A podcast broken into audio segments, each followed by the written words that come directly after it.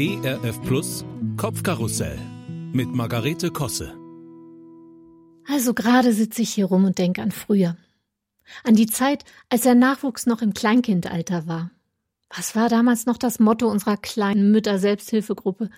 Ah ja, die Dinge positiv angehen.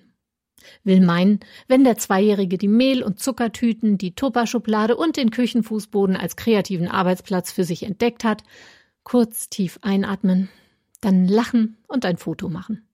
An seinem 18. Geburtstag hing das Bild mit vielen anderen an der Wohnzimmergirlande und sorgte für Heiterkeit. Es geht doch. So möchte ich auch heute noch viel öfter handeln. Versuchen, das Gute oder auch Witzige in einer Situation zu entdecken und das Jammern lassen. Damit meine ich nicht sich alles schönreden. Manches ist und bleibt blöd, schon klar. Aber es ist durchaus eine Entscheidung, was man so alles den Tag über wie bewertet. Ich habe entschlossen, mich nicht mehr zu ärgern, sagte neulich eine wunderbar lebenskluge Frau und Supervisorin aus unserem Umfeld. Das gefällt mir. Aber geht das überhaupt? Ich hab's bei meiner letzten längeren Zahnarztbehandlung ausprobiert.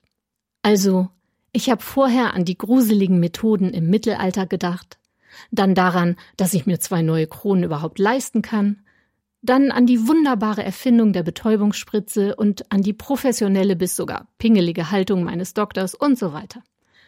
Gut, beim Hingehen wollte mein Mann mir schon sein übliches viel Spaß hinterherrufen.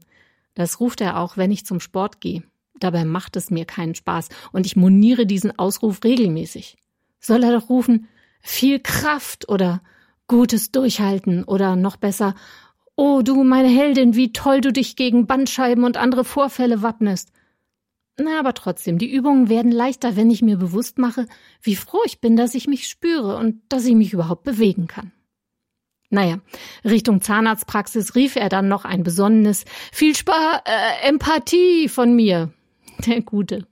Wie auch immer, mein Selbstversuch hat geklappt. Ein fröhliches Ja, das wird schön heute zur netten Dame am Empfang.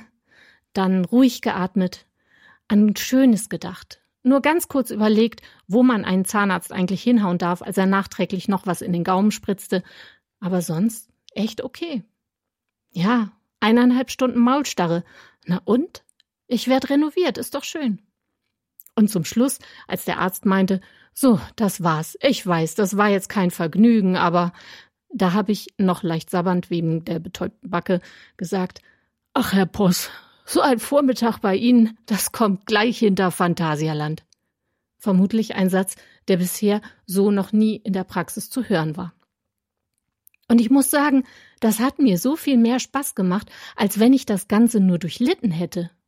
Selbst ist die Frohnatur.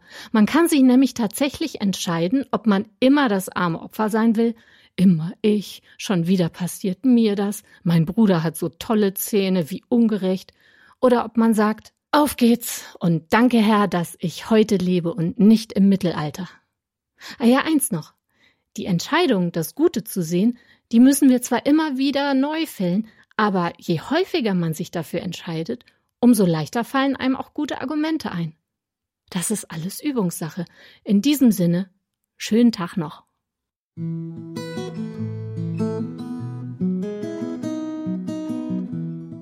Kopfkarussell von und mit Margarete Kosse.